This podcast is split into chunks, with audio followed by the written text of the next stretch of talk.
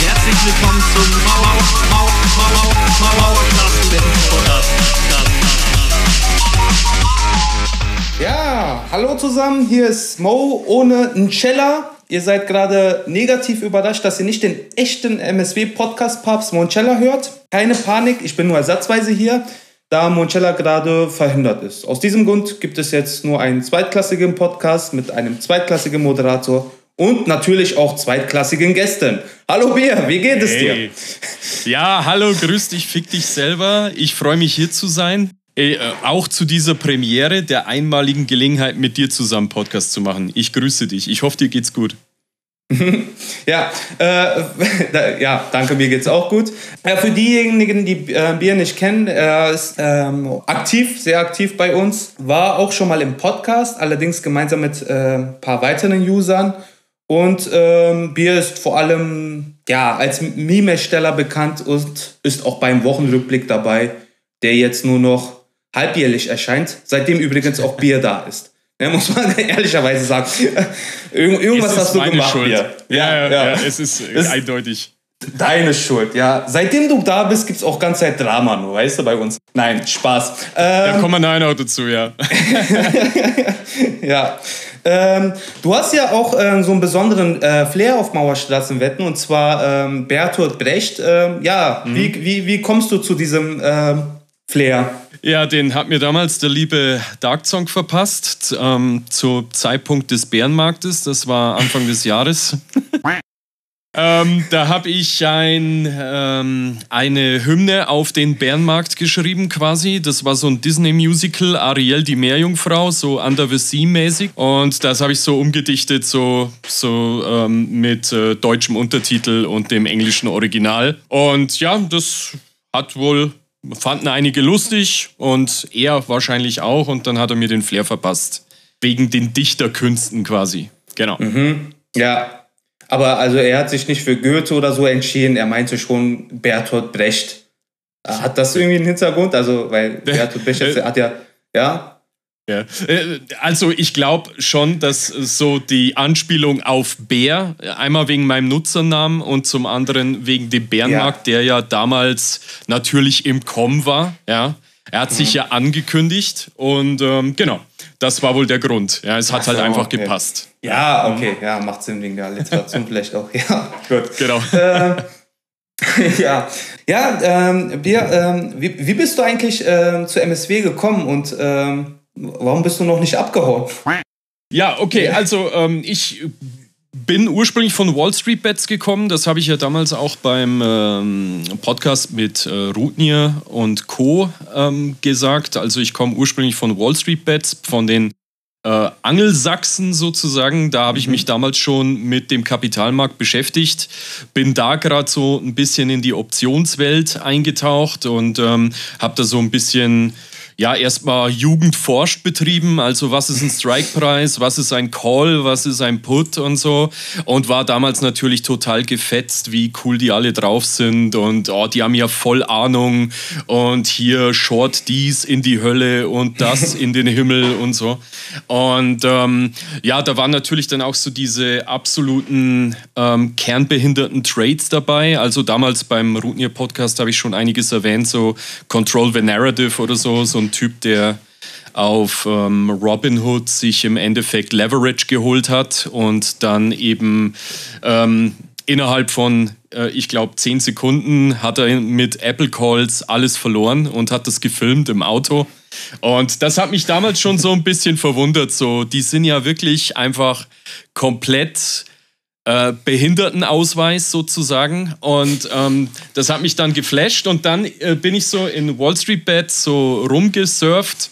Und irgendeiner von Mauerstraßenwetten, wahrscheinlich war es irgendein Mod oder so äh, von damals, ähm, weiß nicht, ob das, ich schätze jetzt mal, vielleicht war es Tobi oder Vince oder so, die haben dann auf Wall Street Bets geschrieben, hier die Kollegen von Mauerstraßenwetten, wir machen irgendwas, irgendein Event oder so. Und dann habe ich mir gedacht, das ist nicht euer Ernst, oder? Gibt es wirklich Klick drauf und dann ist da eher Mauerstraßenwetten.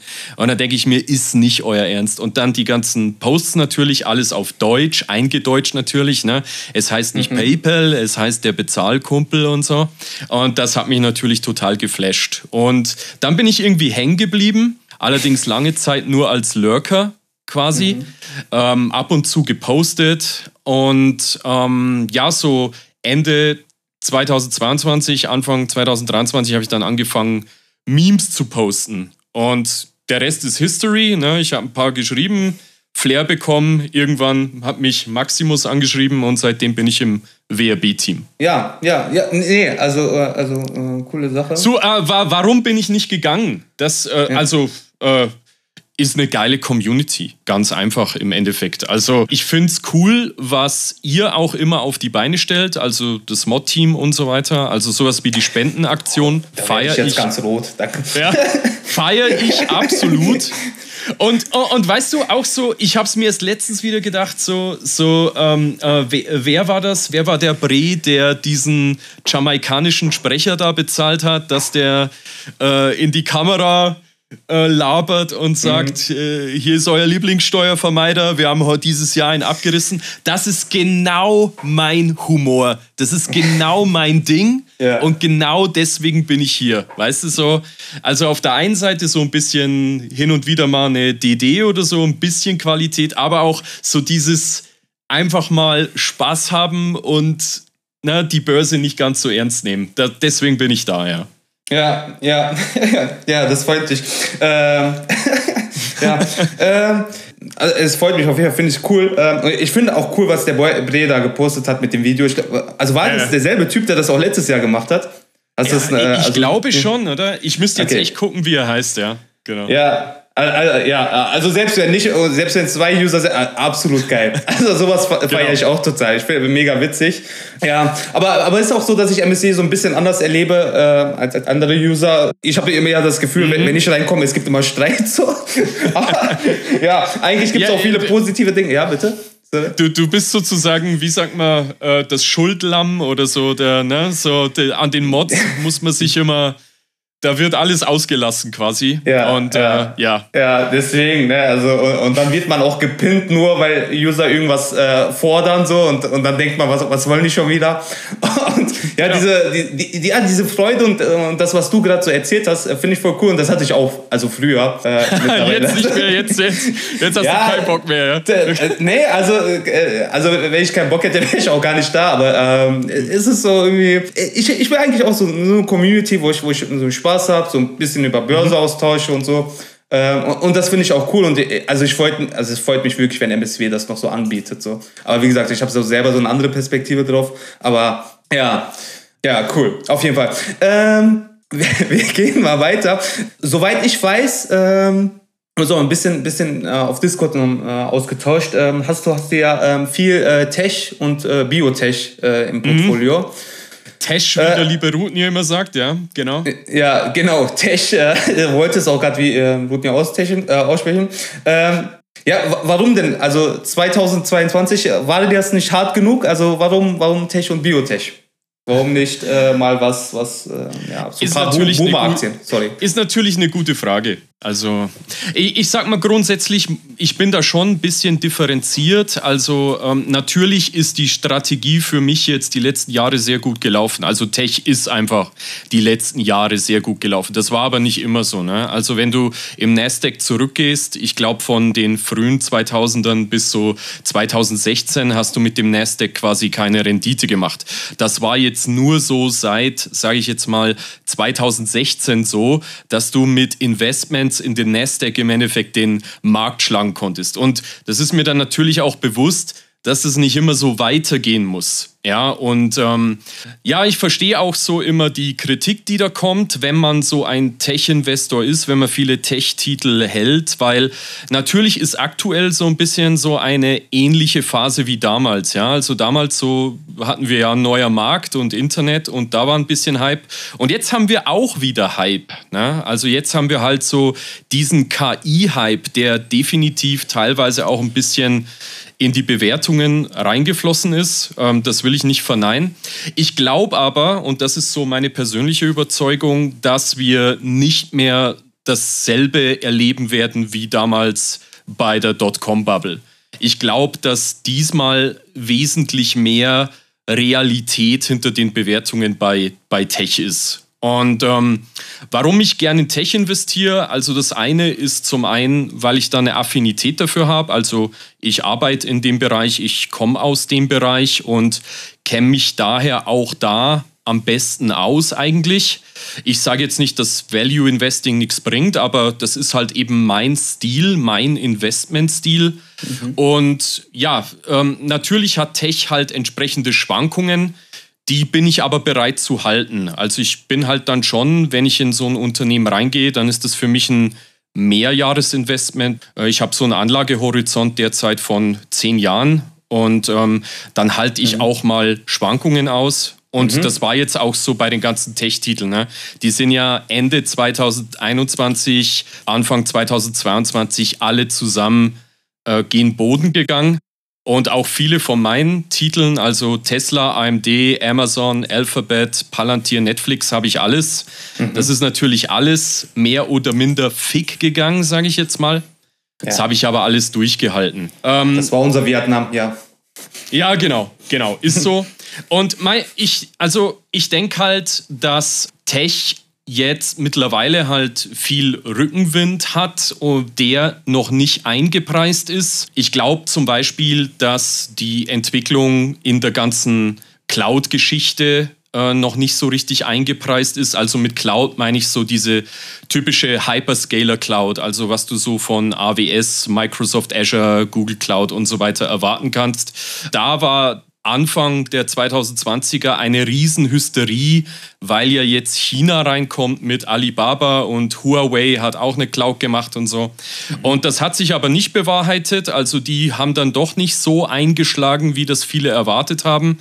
Das heißt, ähm, das, was viele erwartet haben, dass da jetzt Marktanteile weggerissen werden und dass dann Amazon, Microsoft und Alphabet im Endeffekt einstürzen, das ist nicht so gekommen. Im Gegenteil, wenn du dir jetzt heute eine Alibaba, Huawei und so anschaust, dann sind die noch größer unter, stärker unter die Räder gekommen als ähm, ja, die US-Tech-Firmen. Und ich glaube auch, dass andere Dinge aktuell noch unterbewertet sind. Da werden sich jetzt einige die Hände über dem Kopf zusammenschlagen, aber ich sage zum Beispiel Elektromobilität finde ich unterbewertet. Die ganzen Analystenmodelle, die damals gebaut wurden für Elektromobilität, die beruhen sich auf, ich sage jetzt mal, eine Einschätzung von der äh, na, wie heißt die International Energy Agency? Und die hat mal irgendwie ausgerechnet, dass im Jahr 2030 30 Prozent der neu verkauften Fahrzeuge Battery Electric Vehicles sein sollen. Und um das in Kontrast zu setzen, ähm, erwartet wird für 2023, dass der globale Anteil von EVs, Battery Electric Vehicles, schon bei 16 bis 18 Prozent liegt. Wenn man das hinten rausrechnet, kommen wir da definitiv drüber von dem, was da damals erzählt wurde. Und auch die Batteriekosten gehen viel stärker runter, als das ursprünglich angenommen wurde. Wir haben jetzt vom von 2022 bis äh, September 2023 ist die, sind die Batteriekosten für EVs um 30 Prozent runtergegangen zum Beispiel. Also das ist mhm. etwas, das hätte man sich vor drei, vier Jahren nie so vorstellen können. Und das mhm. Dritte, was ich denke, was unterbewertet ist, ich glaube, dass ähm, KI quasi umgekehrt gehypt ist. Ich glaube, du hast aktuell einen absoluten Überhype, wenn es um so klassische ja, sage ich jetzt mal, Chatbots geht, wie ChatGPT. Und du hast noch nicht eingepreist das Potenzial, was in Real-World AI-Application steckt. Also da kommen wir vielleicht nachher dazu. Das mhm. heißt, da rede ich im Endeffekt von vollautonom Fahren, von Robotik und im Endeffekt ja auch von den ähm, Sachen, die Palantir anbietet, Gefechtssimulationen und so. Mhm. Ja, okay. Genau. Ja, also ich, äh, ich merke gerade so, E-Mobilität mhm. ist, auch, ist auch etwas, was, was äh, dich gerade so ein bisschen, äh, also oder durch, was dich viel bewegt. Ähm, fährst du selber ein E-Auto? Mm, ja, ich fahre einen Tesla. Ach, Ist du fährst einen Tesla? bin- ja, okay. Bin natürlich gebiased, ja. Mhm, klar. Ja, okay. Ähm, ja, ähm, ich, ich, äh, ähm, ich, ich nehme die Frage mal so, wie sie Rotnier formuliert hat, ja, in einem anderen Zusammenhang. Und zwar, ähm, warum schnüffelst du so viel Tesla-Hofen, Leon? Ja, ist eine, ja, ist eine, ist eine faire Frage. Ist eine faire Frage. Also, ich sag mal so, es ist kein Geheimnis, dass Tesla in letzter Zeit sehr gut gelaufen ist und auch heiß gelaufen ist und dass die Bewertung auch entsprechend ausschaut. Ja, also wenn wir uns jetzt Tesla anschauen, ähm, Moment, da wären wir bei einem KGV, äh, jetzt aktuell sehe ich, ich habe es mir jetzt nicht ausgerechnet, aber KGV von 80. Das ist schon sportlich, vor allem wenn man bei Tesla eben dann die Marge dazu nimmt. Die aktuelle Bruttomarge ist bei 19,8 Prozent und die Gewinnmarge bei 11, irgendwas. Ja, das und heißt, wenn man es auch vergleicht mit anderen Automobilherstellern eigentlich, ne? Ja, ja, genau. Also, ähm, das heißt, wenn du jetzt nur auf die Zahlen schaust und jetzt nur so dieses klassische Automobilgeschäft im Kopf hast und jetzt nicht so, ich sage jetzt mal, mit einer neutralen, objektiven Brille drauf schaust und jetzt nicht so tief drin bist wie ich, dann sieht das von den Zahlen her jetzt nicht so aus, als würde es demnächst nochmal zum Mond gehen. Ähm, das Ding, warum ich bullish auf Tesla bin, das sind verschiedene Dinge. Also zum einen sind sie eines der wenigen Unternehmen, die aktuell überhaupt profitabel EVs produzieren. Nämlich die einzigen Unternehmen, die profitabel EVs produzieren, sind Tesla und einige aus China, und noch ein paar andere, die es da so gibt. Und alle anderen produzieren aktuell mit Verlust. Und ähm, Natürlich hat Tesla jetzt ihre Margen gesenkt im Automobilsektor. Das ist äh, kein Geheimnis. Und ich glaube aber, dass, de, äh, also zum einen, was da natürlich dazu gesagt werden muss, ist, das war Teil des Plans und zwar von Anfang an. Und ähm, das kann man im Endeffekt auch zurückverfolgen. Also ähm, der erste Tesla Masterplan ist 2006 rausgekommen und da war schon im Mission Statement drin, dass eben die Preise und damit auch die Margen kontinuierlich gesenkt werden. Und ich glaube aber, also das, das an sich allein hilft ja jetzt einem Investor noch nicht, aber ich persönlich glaube, dass sie eben genau auf der richtigen Spur sind, um sich da eben durchzusetzen. Zum einen ist es ein Preiskampf, den sie teilweise so ein bisschen betreiben. Ähm, zum Vor allem in anderen, China wahrscheinlich. ja, genau. Ähm, zum anderen haben sie aber auch eben die Voraussetzungen, um eben diesen, ja, die, diesen Preistrend mitzugehen. Also sie sind sehr stark vertikal integriert. Da können wir nachher drüber sprechen. Sie machen halt sehr vieles in-house. Also es geht, das fängt an mit den Kameras, die andere vom Mobileye sourcen, die sie jetzt mittlerweile selber fertigen. Das geht über den Full Self-Driving Chip, den andere von Nvidia sourcen, den sie mittlerweile in-house machen. Das geht über das Compute, also andere kaufen irgendwelche Supercomputer oder ähm, AI-Chips von Nvidia, die A100. Das macht Tesla mittlerweile in-house selber. Ähm, das geht über Antriebsstrang und die Batteriezellen. Da muss bei den Batteriezellen muss man dazu sagen, natürlich beziehen sie auch noch weiterhin Batteriezellen, zum Beispiel von CATL.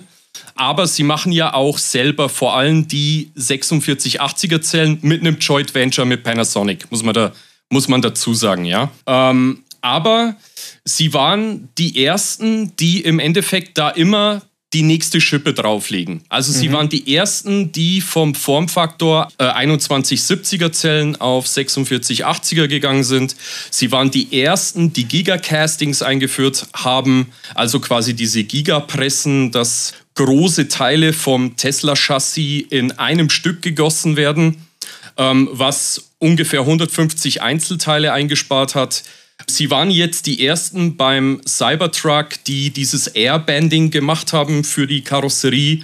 Die ersten, die auf das 48 Volt Netz gegangen sind statt 12 Volt. Sie sind die ersten, die auf 800 Volt Batterien gehen. Und das also, um das Ganze jetzt abzurunden, deswegen bin ich so bullish auf Tesla, weil sie die ersten sind, die immer wieder diese Innovation vorantreiben. Ja? Okay. Und geh einfach mal dazwischen. Ich habe jetzt lang genug Ja, gelaufen. nee, alles gut. Äh, Also äh, ist auch äh, wirklich interessant, was du da erzählst äh, und wahrscheinlich auch ähm, wichtig, ähm, also auch Ja. wenn man die Zukunft eines Unternehmens, also es ist ja, hast du ja gesagt, ne, im Vergleich zu anderen ähm, Herstellern haben die halt, versuchen die alles quasi selbst zu machen.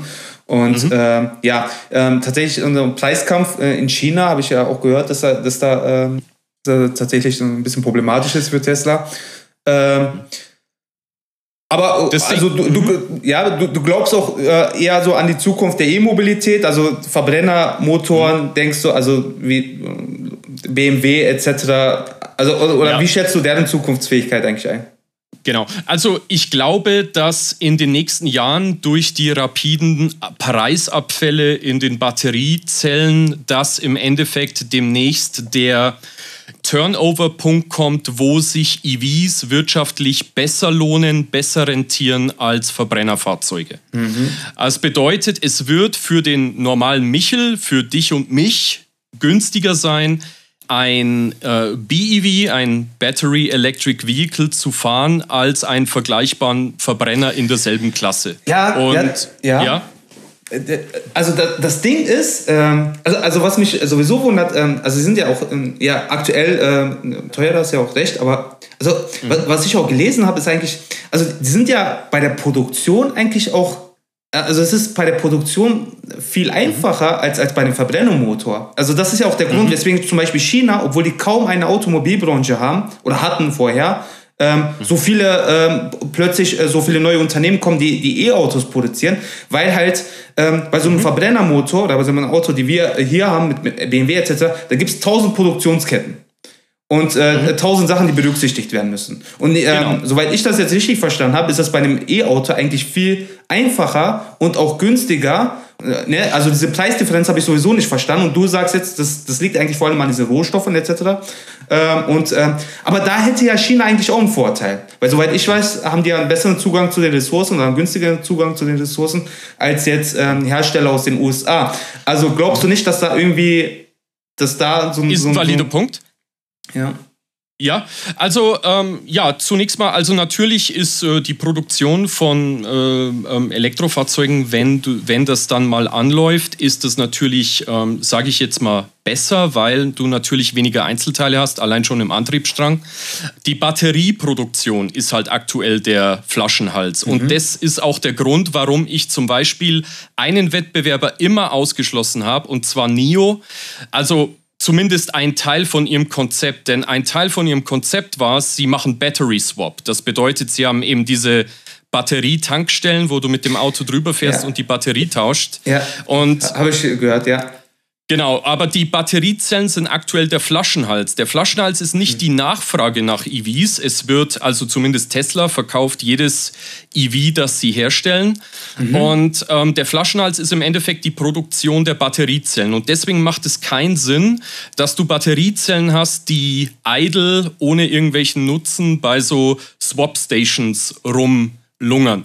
Ähm, jetzt hast du einen Punkt angesprochen und zwar hast du gesagt, dass ähm, China einen Kostenvorteil hat, auch bei den Rohstoffen.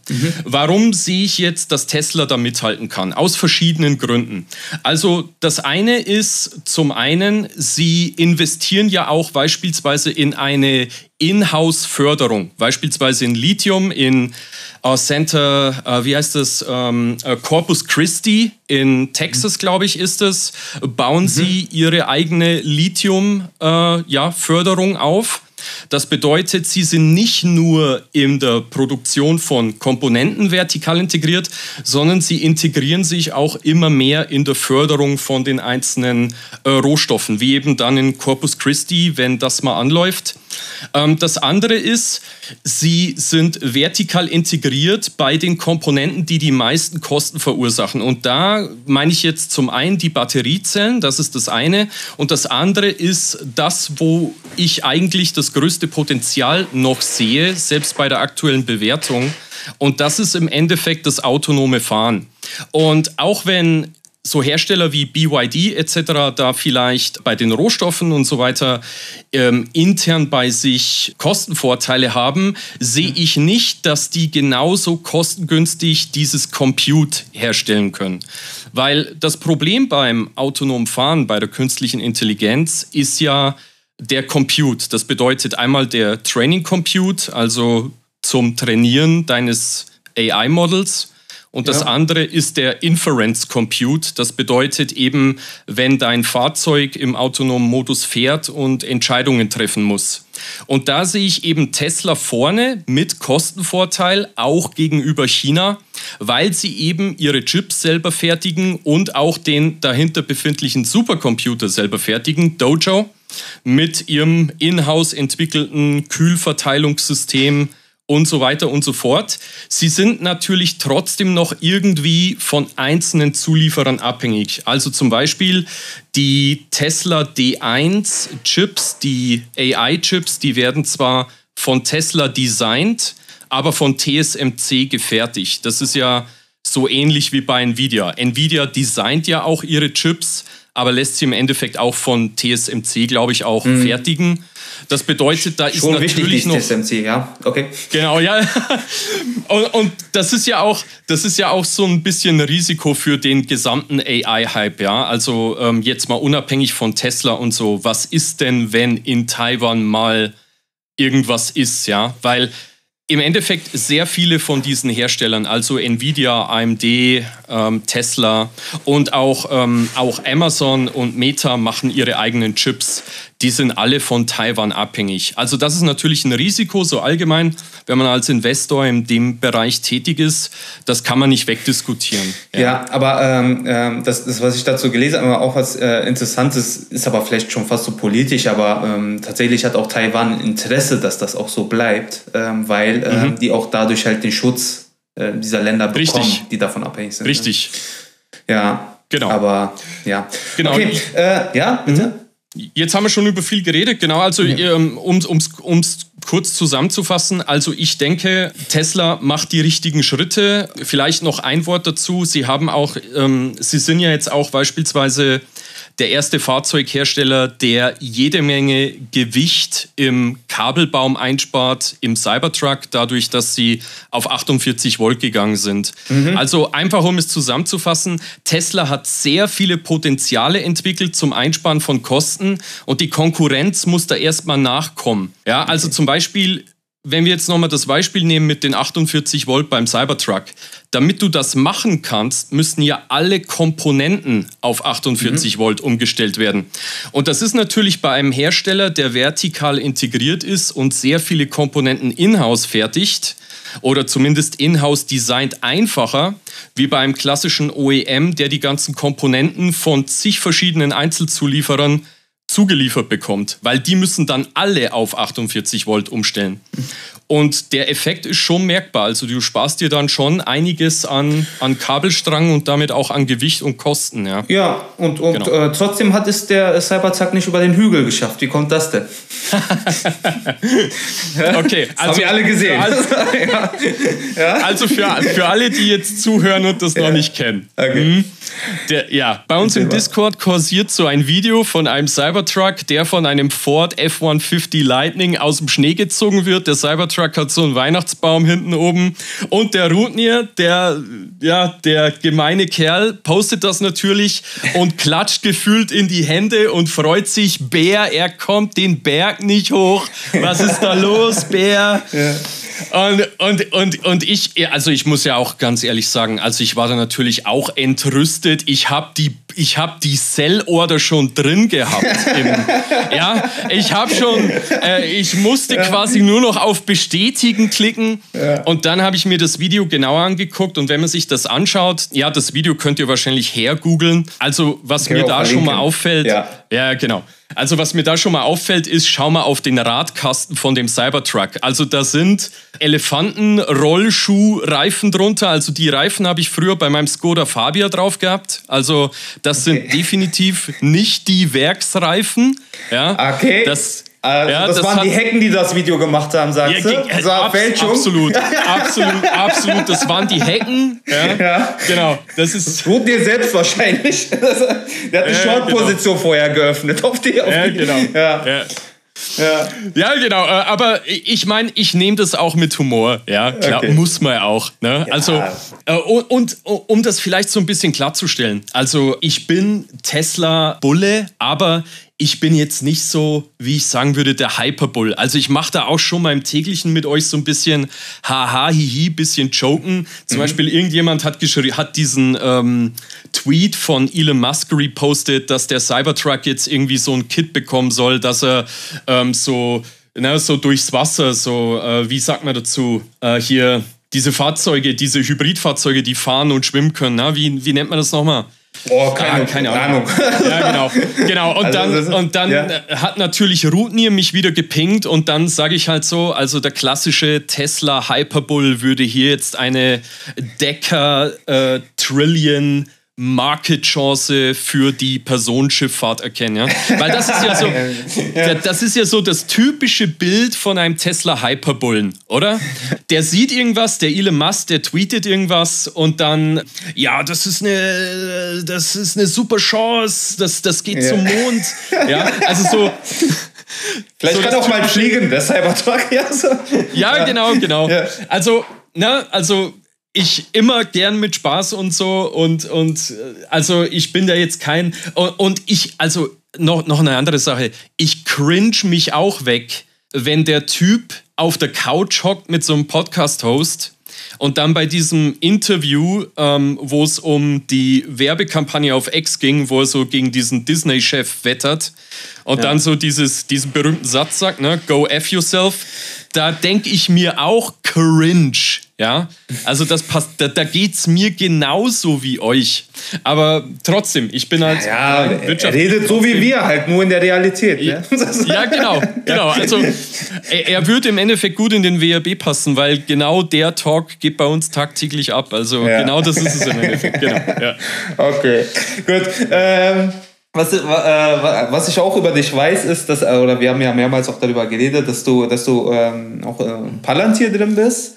Ähm, Deswegen meine Frage: Kann man mit Palantir alles sehen wie bei Herr der Ringe? Oder? Na, also um direkt darauf zu antworten, ist eine gute Frage. Also um direkt darauf zu antworten, nein, weil Palantir macht ja im Endeffekt nur Predictive Analytics, das heißt das Aufklären und das Sehen, ähm, weil es ja auch immer viel aufs Militär anspielt. Das muss schon das die Behörde oder das Unternehmen selber machen. Das ist auch allgemein so eine Misskonzeption über Palantir. Viele sagen immer, Palantir ist eine Datenkrake. Das stimmt so nicht. Palantir liefert nur die Tools oder die Plattform dafür. Und mit den äh, Tent Rumtentakeln und irgendwelche Daten durch die Gegend schubsen, das muss dann die jeweilige Behörde selber machen und das muss dann auch die Behörde mit der Gesetzgebung Also die, vereinbaren. müssen, ne? äh, also die Behörden haben quasi die Daten und äh, Mhm. Palantir benutzt das nur das, liefert nur das Programm und dann wird das quasi gemischt. Also, oder Genau, Palantir, richtig. Ja. Das sind im Endeffekt nur die Tools und die Plattform dazu. Und ähm, Palantir schickt halt seine ja, Berater zum Kunden, die beraten da, integrieren die Software und optimieren die Prozesse. Das heißt, das ist ein klassisches Beratungsgeschäft, ähm, wo eben die Software eingeführt wird, dem Kunden näher gebracht wird. Und ähm, das ist es im Endeffekt. Aber Palantir verwaltet keine Daten, erhebt keine Daten, das gehört da nicht dazu quasi. Ja. Ähm, Ja, schade, ich habe es dann aus den falschen Gründen gekauft. Ich dachte, die hätten viele Daten. Achso. ich weiß jetzt. ja. Ja, Nee. also wir können Äh, da so ein bisschen äh, darauf eingehen. Also ähm, Palantir hat ja, was weiß ich, verschiedene Produkte. Also das eine, das was jetzt aktuell so in den Medien breit getreten wird, das ist Gotham bzw. Fundry. Das ist quasi eine ältere Lösung von ihnen. Gotham ist eher für den Public Sektor. Und Foundry ist im Endeffekt ziemlich das gleiche, würde ich sagen, aber für die Privatwirtschaft. Also so typische Kunden für Gotham, was ja für alle, die es noch nicht gemerkt haben, eben diese Stadt von Batman ist. Also ist ein bisschen Nerd-Faktor drin. Ähm, die, also Gotham-Kunden sind halt klassische US-Behörden, also Department of Justice, CIA, NSA, US Army, Air Force, SEC auch, äh, FDA, Homeland Security und auch das australische Verteidigungsministerium. Und was aktuell in den Medien breitgetreten wird, was kommen soll, ist die bayerische Staatspolizei. Ich, ich glaube sogar, so, sogar mehr, also nicht nur jetzt von, ähm, aus Bayern, ich glaube auch NRW und so waren äh, an, an der Palantir-Software ähm, oder an, an dieser Ja, Software, die du gerade angesprochen hast. So genau, ich, noch, so genau weiß ich es jetzt auch nicht. Also es ist halt so, in, in Deutschland ist es halt so, ja, ich kenne jetzt spezifisch die Bayerische Landespolizei, die wollen die Software nutzen, um Predictive Policing zu machen. Das bedeutet, da geht es darum, Straftaten im Voraus zu erkennen. Wie das jetzt genau läuft, ist halt Predictive Analytics, ne, ist für mich eine Black Box. Aber im Endeffekt soll das bei uns in Deutschland Vera heißen. Das ist verfahrensübergreifende Recherche- und Analyseplattform. Das heißt, die Polizei will das aufbauen mit Palantir als Software. Aber es ist jetzt nicht Palantir, die dahergehen und äh, die, die ganzen Daten erheben, sondern das ist schon unsere Polizei. Und was halt aktuell so im, in den Zeitungen ist, ist, dass dafür die Gesetzeslage geändert werden muss. Und ähm, das ist im Endeffekt die Diskussion gerade. Ja. So, ah, okay. genau. Weil Palantir dann äh, Zugriff hat auf diese, also im Prinzip, wenn die das, ähm, wenn die, die ihre, ihr Programm anbieten, dann hätten die ja im Prinzip auch Zugriff auf die Daten oder müssten den dann haben, äh, weil es ja drauf gespielt wird. Äh, Also eigentlich gibt es diese Daten schon, die wurden schon erhoben, äh, aber Palantir würde dann mit denen arbeiten. Oder? Also verstehe ich das jetzt richtig? Du, wie das jetzt genau läuft, weiß ich so genau nicht. Wahrscheinlich wird es da irgendwelche Non-Disclosure Agreements geben oder so. Irgendwie wird das schon gedeichselt. Ich glaube aber, da geht es eher so um die Rechte vom, vom Bürger gegenüber äh, der Behörde halt. Also das muss quasi, also nicht so die, die vertragliche Seite zwischen Palantir und der Polizei, sondern ich glaube eher so die Bürgerrechte werden dadurch äh, geschützt. Ne? Ich glaube, das ist aktuell so die Diskussion. Ich bin da jetzt nicht so genau drin. Ja, ähm, genau. Aber gut, ja, aber ähm, so- soweit ich das jetzt aber nicht, ähm, also verstanden habe, es ist ja auch Palantir ähm, nicht nur interessant jetzt für Behörden, ähm, die jetzt ähm, strafrechtlich irgendwie da aktiv sind, sondern auch halt für Unternehmen. Ne? Ja, richtig, genau. Also äh, es gibt da, wie gesagt, verschiedene Produkte von Palantir. Also das Foundry und das Gotham, das ist ja Predictive Analytics. Bei Foundry hast du so Kunden wie Airbus, Merck, Ferrari, 3M, Pfizer, ja, solche Unternehmen, auch ein paar äh, OEMs sind da drin, glaube ich. Und ähm, das ist halt dieses klassische Predictive Analytics Geschäft. Das bedeutet eben eine Plattform, auf den du ja äh, Daten verwalten und analysieren kannst. Es gibt auf dem, für alle, die es interessiert, es gibt halt so Demos von Palantir, wo sie das zeigen. Also äh, die, die, gibt, die kann man auf YouTube im Endeffekt finden. Ähm, zum Beispiel im militärischen Umfeld zeigen sie irgend so ein Beispiel, dass da äh, ein chinesischer Zerstörer im südchinesischen Meer ist und dann wird über Satellitenbilder analysiert, wie dicht da jetzt die Schiffe im, in Taiwan zusammenstehen. Und dann wird analysiert, verursacht dieser Zerstörer jetzt eine Blockade bei Taiwan. Und da wird sogar erwähnt, dass es eben cool, weil du das vorher erwähnt hast. In dem Beispiel sagen sie dann explizit, Taiwan stellt einen Großteil der Halbleiterkomponenten für die westliche Welt her. Daher ist das für uns eben ein sicherheitsrelevantes Ereignis. Und das wird eben dadurch erkannt, dass mit Gotham in dem Fall eben die Schiffsdichte in diesem Sektor ähm, in Taiwan analysiert wird. Und das ist im Endeffekt so dieses Foundry, Schrägstrich Gotham, dass du eben, also müssen jetzt nicht Satellitenbilder sein, sondern allgemein Predictive Analytics, eine Plattform dafür. Ja. Ja. Das andere, was du natürlich hast, ist die AIP. Das ist ein neueres Produkt von ihnen. Das ist die Artificial Intelligence Plattform. Und da muss man halt auch wieder sagen, das ist eine Plattform. Das bedeutet, ähm, Palantir ist jetzt nicht der Dienstleister, der ein äh, Modell aufbaut, also sowas wie OpenAI mit äh, GPT-4 aufgebaut hat, das nicht. Also mhm. sie bauen nicht ein Analysemodell für dich auf, sondern was diese Intelligence-Plattform ist, das ist im Endeffekt das, was rauskommt, wenn du als Unternehmen versuchst, so ein großes Sprachmodell wie beispielsweise GPT in deinem ähm, in deinem Unternehmen zu nutzen, weil du musst da verschiedene Herausforderungen meistern. Also zum einen beispielsweise, wer darf denn welche Anfrage an die KI schicken und wer darf welche Antworten sehen und welche Daten darf die KI wann sehen? Also so dieses Berechtigungsmanagement, das ist das eine. Das andere ist die Governance der AI. Das bedeutet, du kannst dann in der Artificial Intelligence Plattform Filter festlegen. Das bedeutet, so wie man es auch bei GPT-4 kennt, ne, das ist ja auch biased, sage ich jetzt sozusagen. Also bestimmte Antworten bekommst du eben einfach nicht, wenn du jetzt, keine Ahnung, irgendwie fragst, wie baue ich eine Bombe oder so, mhm. ja, ähm, dann kriegst du darauf eben keine äh, Antwort. Ja. Ähm, das bedeutet, so Filter setzen. Das andere ist Compliance. Das bedeutet protokollieren, wer hat eigentlich welche Anfrage an die KI zu welcher Zeit gestellt. Das bedeutet, dass eben ein Protokoll darüber geführt wird, ein revisionssicheres. Okay. Und das letzte ist die äh, Integration. Also quasi, ähm, wenn, da, da haben sie so ein Beispiel vom Militär halt, ja, wenn jetzt ähm, jemand im Feldlager ja, im Ausland eine Anfrage stellt an, an die KI, ähm, wie wird die Information übertragen zu demjenigen ja, auf sicherem Weg. Und das sind so die Herausforderungen, die dieses AIP eben löst. Mhm. Ja. Und ja. es ist halt eben nur die Plattform dafür. Ja, ja gut. Ja, äh, also, also muss schon so, also so ein bisschen gruselig äh, klingt das eigentlich schon. Ja, klar. Also, klar ja. also mein Ohr. Genau. Ähm, ja, aber ja, was, was mich dann auch äh, wieder beruhigt, ist ja ähm, so ähm, die Ästhetik äh, des CEOs. Ähm, wenn, ich, wenn ich überlegen müsste, wie ein CEO einer Tech-Bude auszusehen hat, dann, dann würde ich immer auf äh, Alexander mhm. Karp hinweisen. Ähm, mhm. Deswegen eine Frage von 1 bis äh, 10. Wie sexy ist der CEO von Palantir? Und ist das auch bullig für Palantir? Was meinst du? Also der, der Alex Karp, äh, der Peter Thiel übrigens auch so ein bisschen, aber ja. der Alex Karp ist ja der CEO.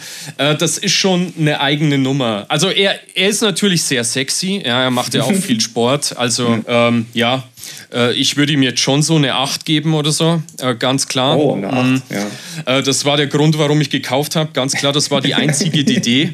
Ähm, ja, schon also, besser als manche andere DD, die ich gelesen habe. ja?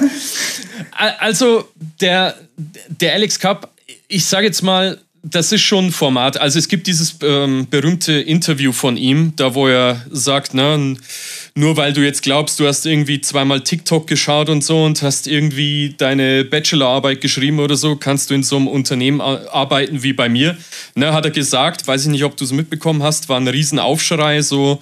Mhm. Ähm, Genau, also er haut halt echt auf den Tisch immer. Ne? Okay. Und ähm, ich kann das nicht so einschätzen. Also für so ein, ich kann mir durchaus vorstellen, dass viele Leute dadurch abgeschreckt werden, dass er, ja, ich sag's jetzt einfach mal so eine Rampensau ist. Aber irgendwie, ja, Sie haben jetzt nicht umsonst so Beziehungen zum US-amerikanischen Militär, sage ich jetzt mal, ja. Also er stellt sich ja auch immer sehr patriotisch dar und so. Also er, er macht aus sich selbst schon irgendwie so eine Art Marke. Ja, äh, wobei ich auch das Gefühl habe, dass er eher mit dem Westen oder auch also kooperiert als jetzt äh, also mit China oder so. Ich glaube, Palantir Klar, ja. hat da überhaupt keine Verbindung und ich glaube, das ist auch äh, wichtig oder halt äh, irgendwie es, ist, es geht halt schon Richtung ins, also oder sehr ins Politische oder spielt eine äh, mhm. relevante Rolle. Ich glaube, beim Ukraine-Krieg sollen die auch der Ukraine äh, äh, irgendwie da eine Rolle gespielt haben.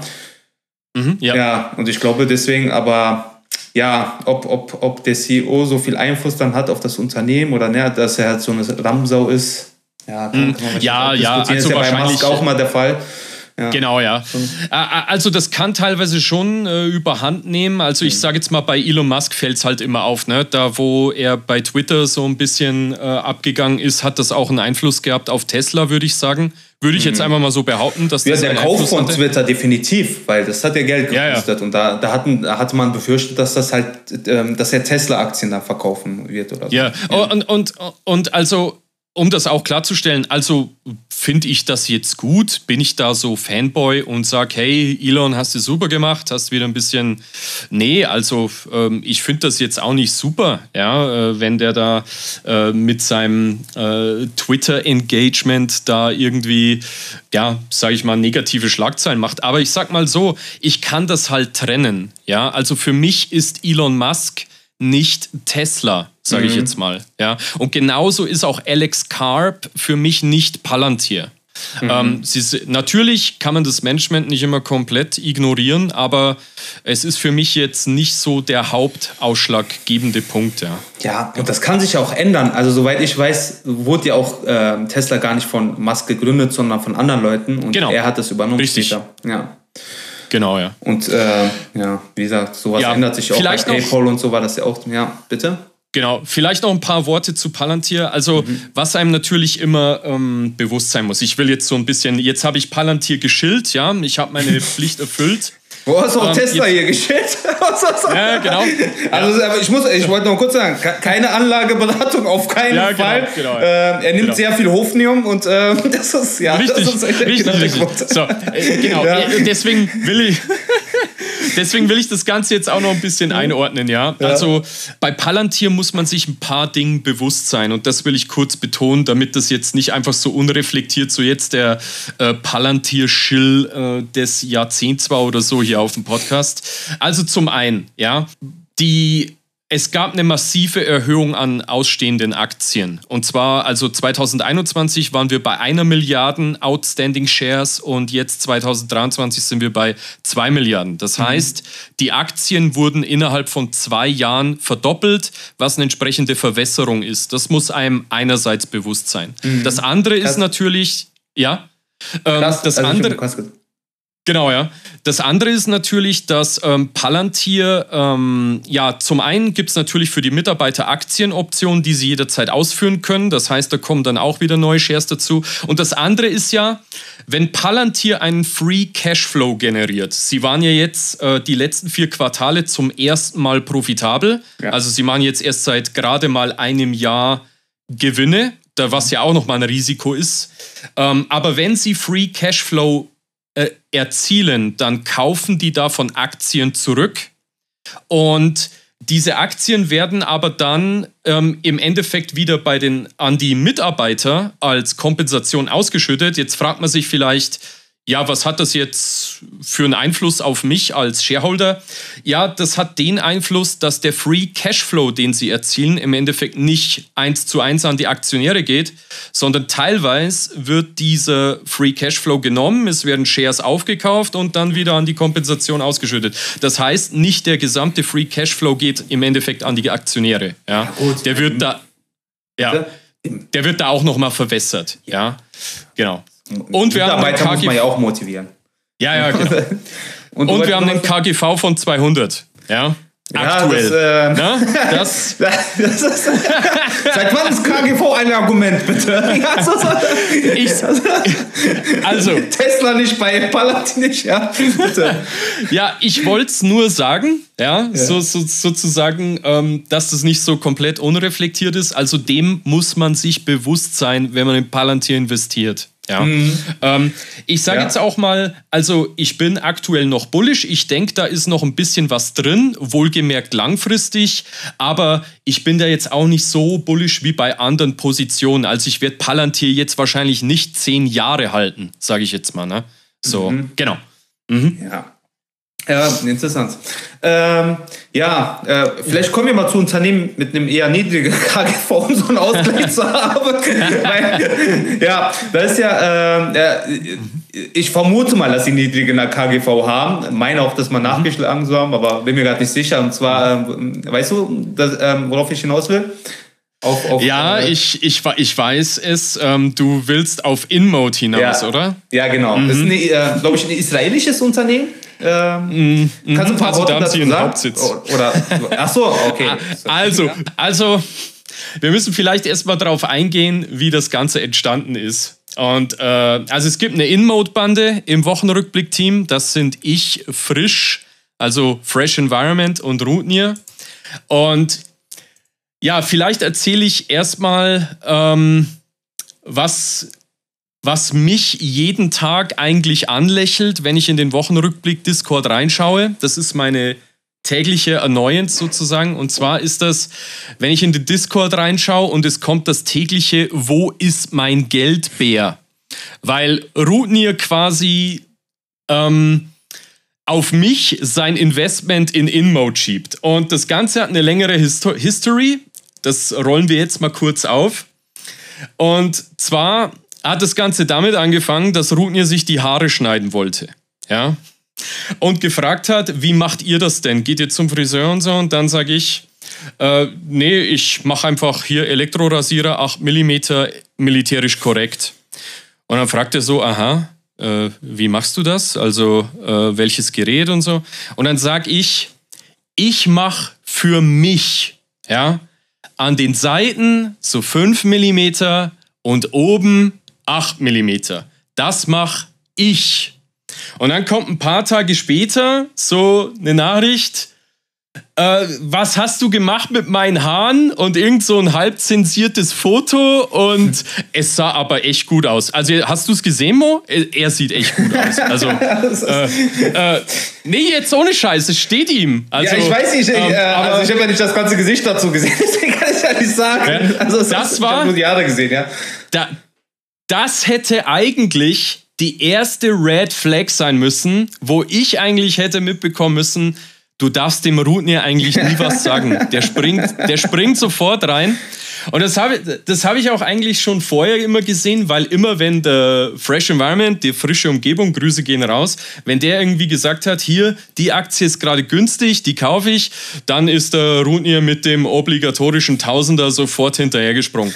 So, jetzt kommt irgendwann mal Jetzt kommt irgendwann mal, jetzt kommt irgendwann mal so diese, die folgende Konversation zustande. Fresh Environment sagt, ich habe ein Unternehmen gefunden, das heißt InMode, das ist günstig bewertet und hat gutes Wachstum. Darauf sage ich, das habe ich in der Deponie, finde ich auch gut, bin schon länger dabei. Dann unterhalten wir uns so ein bisschen, so Einkaufspreis und so. Und, und am Anfang kam dann immer so ein bisschen so, weil dann ist InMode zwischenzeitlich mal 30, 40 Prozent gestiegen innerhalb kürzester Ja. Zeit. Und dann kam so, kam so das Geheule, äh, ich habe kein InMode gekauft, äh, Bär hat allein die Gains gemacht. und, und ich dann so, ja, wärst du mal rein, ne? So. Und dann ist so September, September, August rum und dann kommt auf einmal von Rootnier die Chat-Message. Also erstmal, da war, da war InMode noch im Plus. InMode läuft auch super. Danke, Bär. Danke dafür. Und ich so, aha, okay, also ist da jetzt auch rein, alles klar, ja. Ja, gut, hat sich ja bedankt, ne? Und dann im September kommt der große Crash, der große Flash-Crash und es geht nach unten. Und dann war das erste, was im Chat steht, wo ist mein Geldbär? In-Mode ist Fick, wo ist mein Geld? Und seitdem begrüßt mich jeden Tag die freudige Chat-Message, wo ist mein Geldbär? Und ich feiere es jeden Tag, ja. Jeden Tag aufs Neue schaue ich immer wieder Ich glaube, gerne er will dich aber ärgern damit. Also, ja, ja, klar, klar. Ja, ja, alles Ja. gut, alles gut. Ich nehme das alles mit aber, Humor. aber so. gut, wir Ja, wurden jetzt genau. nicht hier, wir wollen jetzt auch nicht. Ist- Obwohl er es verdient hätte, beleidigt genau, zu werden, aber äh, woll- wollen wir nicht mal. Wer jetzt Nee, ist äh, voll, Ja. voll, ja, voll Aber er kauft korrekt, einfach ja. alles, was, Nee, nee. was äh, angeboten wird. Und Also, Ja, so- so Genau. Also, um, um, um, um das äh, kurz klarzustellen, ich habe Rutnir vorher gefragt, ob es okay ist, wenn ich die Geschichte erzähle. Ja, Ja. genau. Okay. So, ähm, so, also das ist die In-Mode-Story erstmal, wie wir dazu gekommen sind. Jetzt so ein bisschen zum Unternehmen vielleicht. Also, wenn dich das interessiert. Ja, so. also äh, vor allem, äh, ja, warum ist das denn Nur so im September? Ähm, also, Ja. Ähm, also gecrashed ist es, we- weil sie die Guidance gesenkt haben. Und die offizielle Begründung ist wegen makroökonomischer Trends. Ähm, klar, wir haben auch ein paar Verwerfungen, ne, Gazastreifen und so brauchen wir jetzt nicht drüber reden, aber ich glaube, der Hauptgrund ist tatsächlich die gesenkte Guidance im Endeffekt. Sie begründen das halt mit makroökonomischen Trends. Da ist jetzt die Frage, ähm, ja, wie ist das dann tatsächlich nächstes Jahr? Ja, weil aktuell sieht es nicht danach aus, als würden die Zinsen weiter steigen. Also ist eine andere Sache.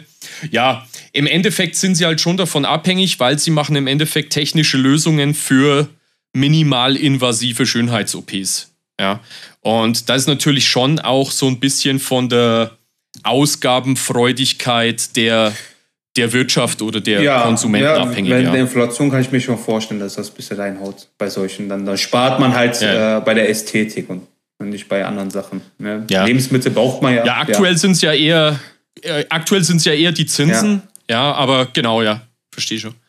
Mhm. Weil solche, also äh, eigentlich macht ja Inmode mehr die Lösungen, also es geht dann eher an die ähm, Dienstleister, die dann diese OPs durchführen. Ja, ähm, aber die brauchen ja auch mitunter Kredite, um die Sachen eben zu kaufen. Und äh, so schlägt sich das halt dann durch, ja. Okay. Ja. Ähm, ja, ja, also, ja, ist, ist, ja verstanden. ähm, ja, äh, also, und du hältst die Tasche. Äh, ja, sind ja Taschen jetzt, ne? Ich halt die Tasche, ja. noch, ja, Genau. so im wahrsten Sinne des Wortes. Genau. Ja, weil du glaubst, dass das äh, äh, makroökonomische, die makroökonomischen Also, Probleme werden sich schon äh, legen nächstes Jahr. ich sag mal so, für mich ist, für mich ist das ein Mehrjahresinvestment und klar ist, ähm, ähm, ist der Einstiegszeitpunkt ungünstig, ja, aber ähm, ich setze das aus, weil ich ähm, nach wie vor denke, dass es gut bewertet ist, das Unternehmen. Also, äh, wenn ich mal kurz drüber schaue, dann haben wir ein niedriges KGV ja, ähm, und hab, eine, Genau, niedri niedrige Bewertung und gute Margen. Ähm, also, was, lass mich mal kurz schauen, was sind die Margen so bei denen? Da sind wir so bei, ja, schauen wir mal. Ja, ich glaube, ist das richtig? Äh, 36% Gewinnmarge, 83% Bruttomarge, KGV von 10.